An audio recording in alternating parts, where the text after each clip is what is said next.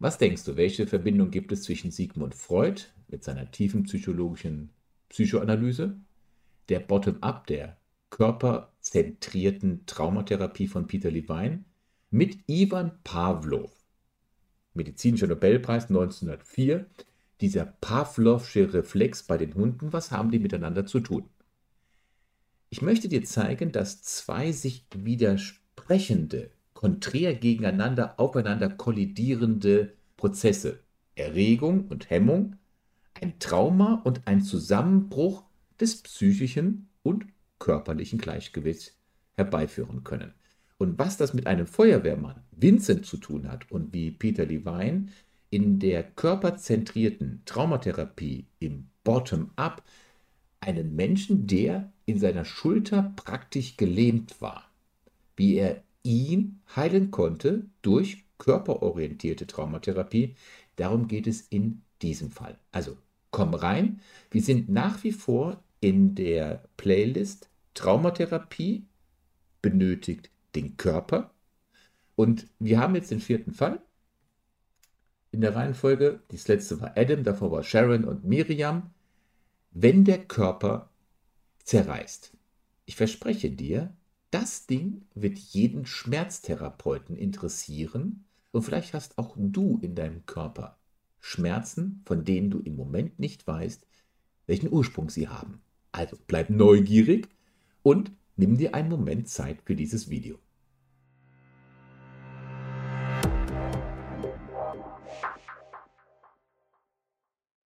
Ihr Lieben, der Pavlovsche Widerspruch.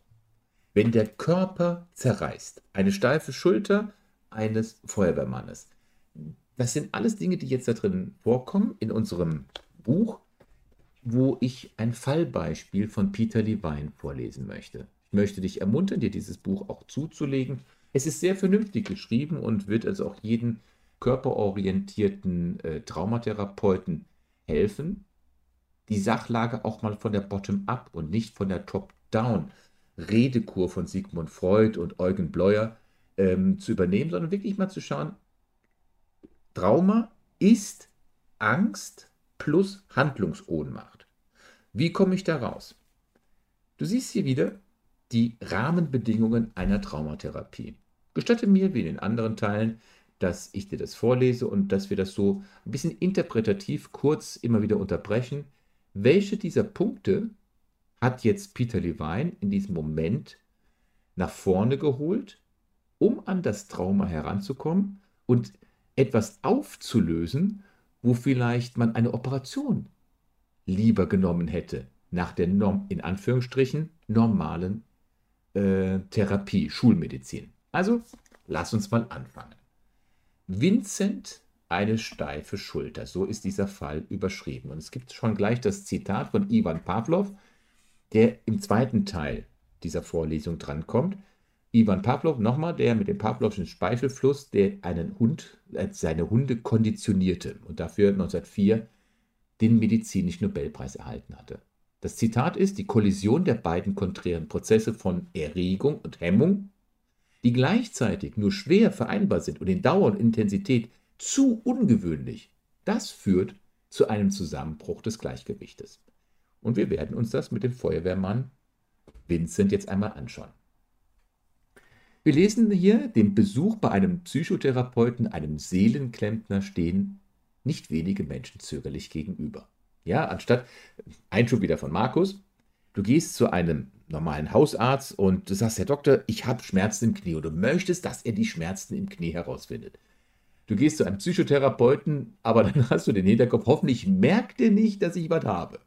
Also bei dem einen sagen wir, hoffentlich merkt er, dass ich was habe, dass ich kein Simulant bin. Und bei dem anderen sagt er, hoffentlich merkt er nicht, dass ich irgendetwas habe. Das ist schon ein echter Widerspruch. Aber irgendwann werden wir auch diese Kultur einmal ablegen. So, bei einem Feuerwehrmann verwundert eine solche Skepsis daher gar nicht, besonders bei einem Problem, das doch ganz offensichtlich eine körperliche Problematik ist. Vincent ging wegen seiner steifen rechten Schulter zur Krankengymnastik. Seine Beschwerden hinderten ihn daran, seinen Beruf als Feuerwehrmann auszuüben. Die Behandlung half ihm nicht weiter. Nach mehreren Sitzungen konnte er den Arm nach wie vor nur wenige Zentimeter heben. Sein Orthopäde hatte zu einer Operation geraten, die so aussah, dass man den Arm unter Vollnarkose manuell bewegt, also mit Gewalt aus dem Gelenk reißt, damit er irgendwie dadurch seine Beweglichkeit zurückerlangt. Ein solcher Eingriff ist logischerweise verbunden mit langen, schmerzhaften Reha-Maßnahmen, ohne die Aussicht auf hundertprozentige Besserung zu haben. Da jetzt aber keine eindeutige, spezifische körperliche Verletzung nachzuweisen war, hatte der Krankengymnast eine ganz geniale Idee. Er überwies Vincent an Peter Levine in der Hoffnung, diesen schwierigen Eingriff der Operation vermeiden zu können. Also das war ein kluger Schachzug. Es liegt keine eindeutige körperliche Verletzung vor. Ist es vielleicht eine andere Ursache? Die Symptome hatten ein paar Monate vor dem Treffen angefangen. Vince arbeitete gerade in seiner Garage, hob einen Anlasser hoch, um ihn einzubauen, und dabei spürte er einen stechenden Schmerz in seinem Arm. Am nächsten Tag war seine Schulter verspannt und wund, und mit der Zeit wurde der Schmerz immer heftiger und der Bewegungsspielraum des Armes immer eingeschränkter, bis dieser Zustand dann chronisch wurde. Und wenn du das jetzt so lesen würdest, ist es dann nicht logisch, dass Vincent mit seinen Schulterbeschwerden das alles auf diese Situation in der Garage, Anheben des Anlassers zurückführte? Das ist doch vergleichbar mit der Situation von jemandem, der sich nach etwas runterbückt und plötzlich im Rücken einen stechenden Schmerz spürt. Und dann sagt doch der logische, rationelle, gesunde Menschenverstand und auch die klinischen Beobachtungen der meisten Chiro Chiropraktiker, ich habe mir daneben geschrieben, die ganze Schulmedizin würde es sagen, und Krankengymnasten ziehen daraus doch den Schluss, der Rücken muss entsprechend vorbelastet gewesen sein und man schon hätte absehen können, dass so etwas passiert. Nochmal, der logische Menschenverstand sagt, das ist die Folge von einer Vorbelastung. Der Krankengymnast, der kriegt von mir einen Orden. Denn Vincent findet es offensichtlich verwirrend, einen Seelenarzt zu konsultieren, zögert logischerweise sich auf ihn einzulassen. Da Peter Levine das jetzt gespürt hatte, versicherte er ihm, dass er ihm keine persönlichen Fragen stellen, sondern sich nur darauf konzentrieren wird, ihm zu helfen, diese spezifische Beschwerde an dem Arm loszuwerden. Ja, sagte Vince, mein Arm ist ganz schön angeschlagen. Ich bitte ihn, mir zu zeigen, wie weit er den Arm bewegen kann, bevor es anfängt weh zu tun. Ebene 1, Peter Levine hat sich den Status quo zeigen lassen. Zeigen lassen, wie weit kann er den Arm bewegen, bevor es anfängt weh zu tun. Er bewegt ihn wenige Zentimeter, schaut dann zu mir hoch und sagt, mehr? Mehr ist nicht drin. Gut, jetzt möchte ich, dass Sie Ihren Arm noch einmal genauso bewegen, aber sehr viel langsamer. So etwa. Und Peter Levine macht ihm die Langsamkeit vor. Ebene 2, Ebene 1 war Status quo. Ebene 2, mach mal bitte die Bewegung in einer anderen Geschwindigkeit. Ganz langsam. Wie geht's weiter? Huch, sagt er, Vince, während er seinen Arm anschaut. Er ist offensichtlich überrascht. Er kann ihn nun in der Langsamkeit einige Zentimeter weiter bewegen, ohne Schmerz zu spüren. Jetzt kommt Ebene Nummer 3. Jetzt sogar noch langsamer Vince. Noch langsamer. Und schauen wir, was diesmal passiert. Ich möchte, dass Sie Ihrem Arm wirklich Ihre ganze Aufmerksamkeit geben. Das heißt, sich innerlich jetzt ganz auf Ihren Arm konzentrieren. Also interozeptiv die kinästhetischen und propriozeptiven Bewegungen spüren. Ebene 3, nicht nur langsamer, sondern vollste Aufmerksamkeit. Warum? Nur durch langsames Bewegen kann die Aufmerksamkeit auf den Arm gerichtet werden und schnelle, unachtsame Bewegungen würden wahrscheinlich die gesamte Schutzhaltung aktivieren. Also Geschwindigkeit, Schutzhaltung. Seine Hand beginnt zu zittern, schreibt Peter Levine. Er schaut ihn fragend an.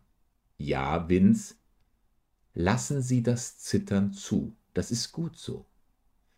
Ihre Muskeln lassen los. Versuchen Sie sich weiter auf den Arm und das Zittern zu konzentrieren. Lassen Sie zu, dass der Arm sich nun einfach so bewegt, wie er es will. Das Zittern hält eine Weile an, hört dann auf. Vincent, dem Feuerwehrmann, dem gestandenen Mann, steht jetzt der Schweiß auf der Stirn.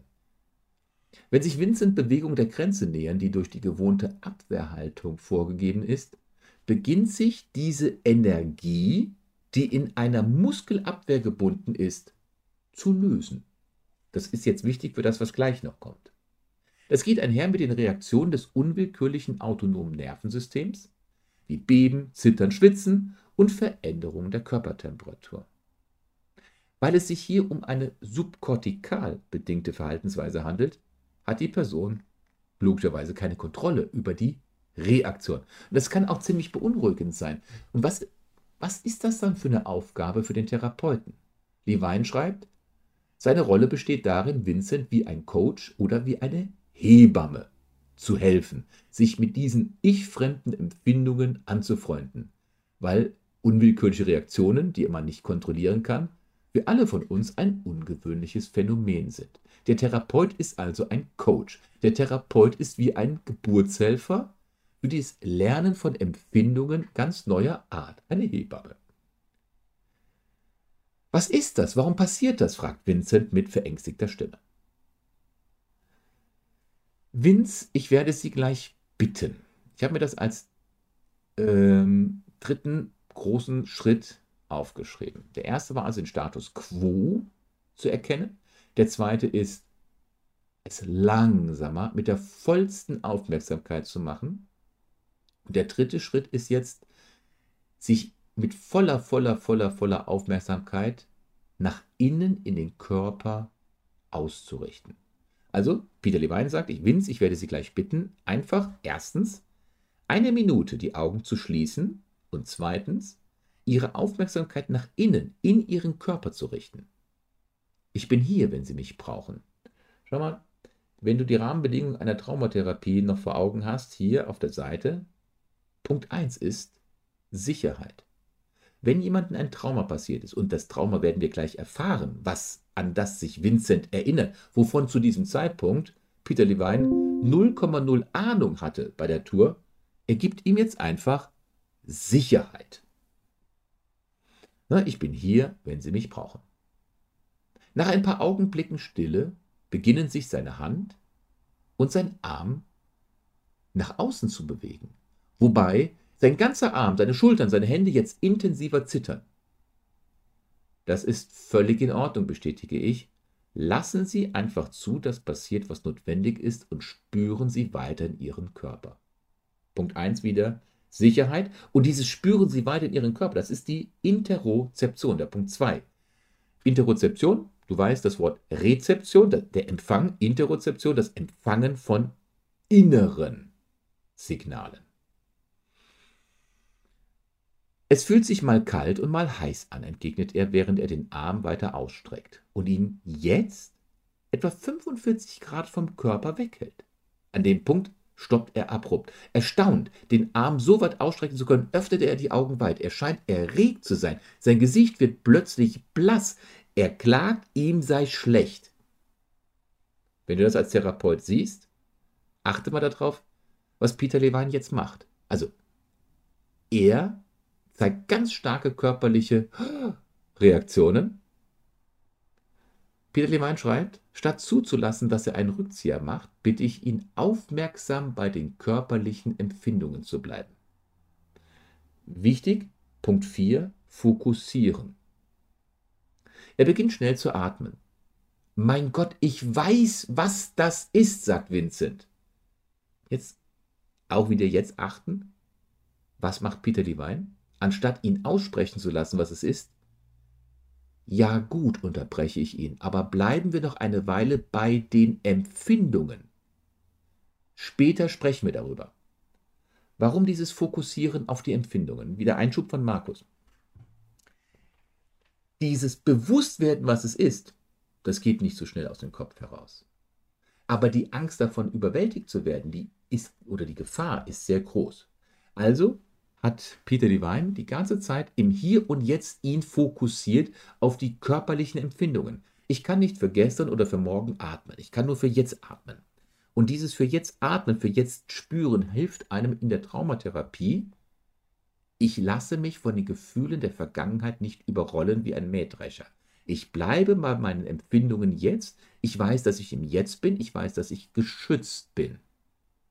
Ganz, ganz wichtig für jeden Traumatherapeuten. Also weiter, ja gut, unterbreche ihn, aber bleiben wir einfach noch eine Weile bei den Empfindungen, später sprechen wir darüber. Ist das so in Ordnung? Vincent nickt bewegt seinen Arm aus der Schulter vor und zurück, als würde er in Zeitlupe ein Stück Holz sägen. Dabei erforscht er die festgehaltene innere Bewegung, die in der Abwehrhaltung gebunden ist. Er trennt jetzt die beiden widersprüchlichen Impulse. Separieren und integrieren, ganz wichtig, Punkt 5, er trennt jetzt die beiden widersprüchlichen Impulse, den Arm ausstrecken und ihn vor Abscheu zurückziehen. Diese Abscheu hat Peter Devine erkannt durch ein leichtes Herabziehen der Mundwinkel und ein angedeutetes Wegdrehen des Kopfes. Das Zittern nimmt zu und wird weniger, nimmt zu und wird weniger und legt sich dann ganz. Ein Rhythmus kommt hier hoch. Jetzt strömen ihm Tränen aus den Augen. Er nimmt einen tiefen, spontanen Atemzug und streckt den Arm, ach siehe da, ganz nach vorn. Das tut überhaupt nicht weh. Sein Verhalten, bitte Ausrufezeichen, sein Verhalten stimmt überein mit meinen Erkenntnissen über chronischen Schmerz, schreibt Peter Devine. Meistens liegt diesem Schmerz ein Abwehrmuster zugrunde. Und wenn dieses Abwehrmuster sich auflöst, verschwindet auch der Schmerz. Keine Abwehr, kein Schmerz, kein Schmerz, keine Abwehr. Jeder Schmerztherapeut sollte hier aufforschen. Psychologie gegen Schmerz? Das ist keine Binsenweisheit, das ist Fakt. Weiter lesen wir, Vincent öffnet die Augen und schaut mich an. Da er die Bottom-up-Verarbeitung eindeutig abgeschlossen hat, kann er jetzt neue Bedeutung finden. Und jetzt lässt Peter die Wein ihn auch erzählen. Vor etwa acht Monaten hatte er für seine Frau einen Einkauf erledigt. Als er, Vincent, aus dem Supermarkt kam, hörte er einen lauten Knall. Auf der anderen Straßenseite war ein Auto gegen einen Laternenmast gefahren. Er stellt seine Tasche ab, läuft logischerweise als Feuerwehrmann zur Unfallstelle. Die Fahrerin saß regungslos da und hatte offensichtlich einen Schock erlitten. Der Motor des Wagens lief, also greift er über ihren leblosen Körper hinweg, um die Zündung abzustellen. Das ist ein üblicher Handgriff um ein Feuer oder eine Explosion zu verhindern. Und als er den Schlüssel gerade umdrehen wollte, sah er ein kleines Kind auf dem Beifahrersitz, das vom Airbag enthauptet worden war. Und dann, vielleicht bist du jetzt auch so genauso geschockt wie ich beim ersten Mal lesen, und dann erzählte er Peter Levine, warum seine Schulter steif wurde. Bevor ich das Kind sah, war alles in Ordnung. Ich bin es gewohnt, Dinge zu tun, die gefährlich sind. Aber als ich das Kind sah, wollte eine Seite von mir den Arm wegziehen und das Weite suchen. Mir war so schlecht, sagt Vincent, dass ich dachte, ich übergebe mich gleich. Und die andere Seite blieb einfach da und tat, was zu tun war. Manchmal ist es verdammt schwer zu tun, was wir tun müssen. Bewegung, Gegenbewegung, ein Widerspruch. Ja, stimmte ich zu, es ist sehr schwer und Sie und Ihre Kumpels tun es trotzdem. Ich danke Ihnen. Hm, sagte Vincent noch, als er im Begriff war zu gehen. Ich nehme an, ich muss lernen, auf meinen Körper zu achten. Vincent hatte nun die Erfahrung gemacht, dass Körper und Geist auf gar keinen Fall getrennt werden können, dass es alles eine Person ist. Vincent wollte mehr über sich erfahren, nahm weitere Sitzungen und lernte mit stressigen und widersprüchlichen Situationen besser umzugehen. Er brauchte keine Operation mehr. Wenn wir lebensrettende Schritte unternehmen müssen, steigen unsere körperliche Erregung und die Adrenalinausschüttung logischerweise stark an. Als Vince versuchte, die Fahrerin in dem Autofrack zu retten, hatte er zwei gleichzeitig sich widersprechende Überlebensimpulse. Zwei sich widersprechende Impulse. Erstens, die Schritte zu tun, die man unternehmen muss, um das Leben zu retten. Und zweitens, zurückzuschrecken vor diesem schrecklichen Unfall. Und dieser heftige Konflikt, dieser Konflikt, tun, was zu tun ist, und zurückschrecken. Das hat den heftigen Konflikt ausgelöst und blockierte Vincents Nervensystem, blockierte seine Muskeln, seine Schulter versteifte sich. Und als er die beiden widersprüchlichen Handlungsimpulse, nämlich von vorn zu greifen und entsetzt zurückzuschrecken, ganz bis zu Ende fühlen und Punkt 5 separieren, voneinander trennen konnte, statt dass beide gegeneinander arbeiteten, dann entlud sich die heftige Überlebensenergie durch Zittern, Beben, Schwitzen und Übelkeit. Und hier kommt jetzt die Brücke zwischen dem Sigmund Freud, Peter Devine und Ivan Pavlov. Na, jetzt holen wir ihn mal mit ins Spiel. Ivan Pavlov hat, wie ich vorhin sagte, 1904 den medizinischen Nobelpreis bekommen über die Forschungen konditionierte Reflexe an Tieren. Durch einen Zufall kam er darauf, dass traumatische Zusammenbrüche experimentell nachgestellt werden und erforscht werden könnten. 20 Jahre nach seinem Nobelpreis im Jahr 1924 gab es ein großes Hochwasser in Leningrad. Das Wasser, seine, er hatte mehrere Hundekäfige in seinem Kellerlabor und es, das Wasser stieg im Kellerlabor bis fast auf die Höhe der Käfige, in denen sich seine Versuchshunde befanden bis fast auf. Also sie haben keinen körperlichen Schaden erlitten. Und trotzdem jagte das den Tieren große Angst ein. Und als Pavlov später seine Experimente wieder aufnahm, stellte er zu seiner Verblüffung fest, dass die Tiere die vorher erworbenen Speichelflussreflexe verloren hatten oder auch alle anderen antrainierten Reflexe. Und das war für einen Forscher wie Pavlov natürlich jetzt ein gefundenes Fressen. Er, sein Interesse war geweckt und diese nun folgenden Forschungsarbeiten veränderten sein Leben vollkommen. Nachdem, also er hat seine vor, eigentlichen Forschungen 20 Jahre nach dem Nobelpreis nochmal neu aufgenommen. Eine deutliche Anzahl von Hunden brach, obwohl sie körperlich vollkommen unversehrt waren, emotional und körperlich zusammen und verhielten sich dann auch zusammengebrochen. Dazu gehörte, dass sie sich zitternd in der hintersten Ecke ihres Käfigs duckten, während andere Hunde, die bislang zutraulich gewesen waren, bösartig nach allen Betreuern schnappten. Darüber hinaus beobachtete er physiologische Veränderungen. Das waren dann beschleunigter oder verlangsamter Herzschlag bei leichtem Stress und starke Schreckreaktionen bei nur leichten, bei milden Reizen, wie da kommt ein Mensch an oder nur Geräusche. Selbst das leiseste Geräusch hat sie aufgestreckt. Neurotizismus. Das Hochwasser von 1924 in Leningrad löste zwei sich widersprechende Tendenzen aus. Denk wieder an Vincent. Zwei sich widersprechende Reaktionen. Ähm, eine Kollision der beiden intensiven konträren Prozesse von Erregung und Hemmung. So hat es Pavlov aufgedrückt. Ne? Also eine Kollision der beiden Prozesse Erregung und Hemmung. Ein anderes Beispiel dafür, dass der Impuls zu fressen und die gleichzeitige Verabreichung eines intensiven elektrischen Schlags zum Zusammenbruch der hungrigen Tiere führte. Bei zwei gegensätzlichen Impulsen, wie dem zu bleiben und zu fressen und dem einer höchst beängstigenden Erfahrung auszuweichen, erfolgt wahrscheinlich ein Zusammenbruch. Ich erinnere mich an ähm, Mayer und Seligman.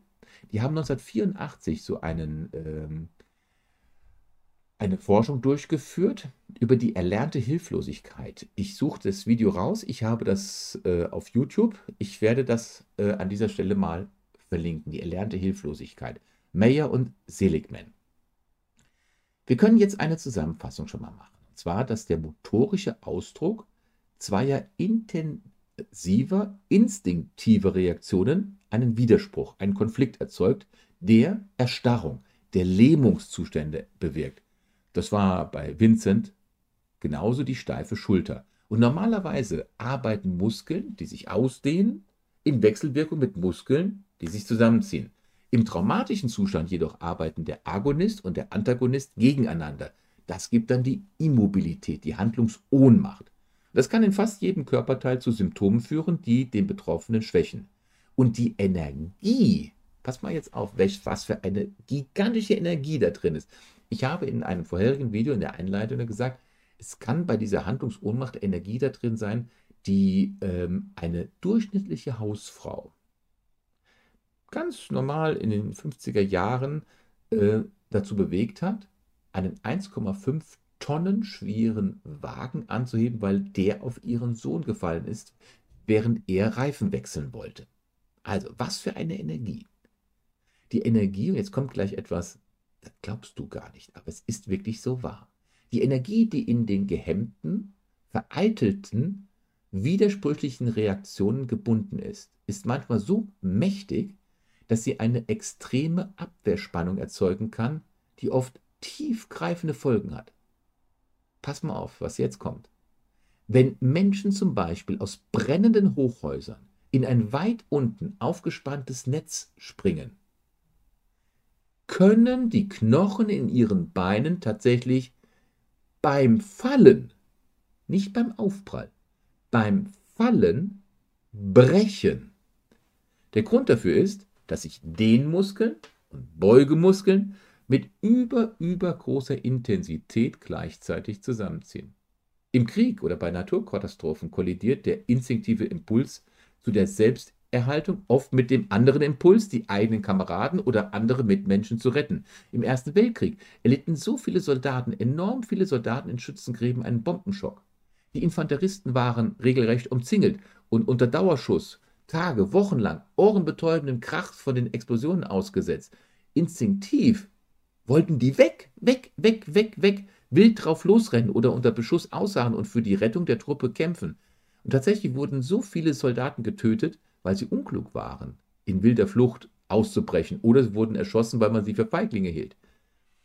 Es gibt nur wenige Filmaufnahmen, aber die wenigen, die wir heute haben, die es von den Soldaten unter Bombenschock aus dem Ersten und Zweiten Weltkrieg gibt, da sieht man die qualvollen, diese konvulsiven, diese erschütternden Folgen einer chronischen Zerrissenheit in den Gesichtern. Man kann sich wirklich fragen, wie viele Soldaten ein Trauma oder eine dauerhafte Schuldsymptomatik entwickelten, weil sie beschlossen, sich zu retten, indem sie die Verwundeten sich selbst überließen. Mut ist ein viel, viel, viel, viel, viel, viel komplexeres Phänomen, als wir es gerne glauben möchten. Vincent, eine von Zerrissenheit zweier sich widersprechender Impulse, steife Schulter. Jeder Schmerztherapeut sollte sich mit diesem Thema tief auseinandersetzen. Woher kommen diese Verspannungen? Ich hoffe, du bist nach wie vor so gespannt bei dieser Themenreihe, denn jetzt geht es in Teil 5 und 6 um Anna und um Sammy. Es geht darum, wie können Kindern geholfen werden, die ein traumatisches Erlebnis haben miterleben müssen und wie können sie aus diesem Schock, aus dieser Handlungsohnmacht herauskommen. Wenn du weitere Fragen hast, ein persönliches Gespräch haben möchtest, info at psychologie-hilf.de oder geh auf meine Webseite psychologie-hilf.de und dann mein Kontaktformular ähm, schaust du an und ich habe ein gewisses Kontingent an kostenlosen Orientierungsgesprächen pro Woche, sodass wir miteinander ins Gespräch kommen können für persönliche Fragen. Ansonsten bleib tapfer, dem Kanal gewogen, ein Abo, ein Like. Das wäre toll als Anerkennung für die Recherchearbeit, die hinter dieser ganzen Thematik liegt. Wir sehen uns im nächsten Video. Bis dann. Ich freue mich auf dich. Dein Markus.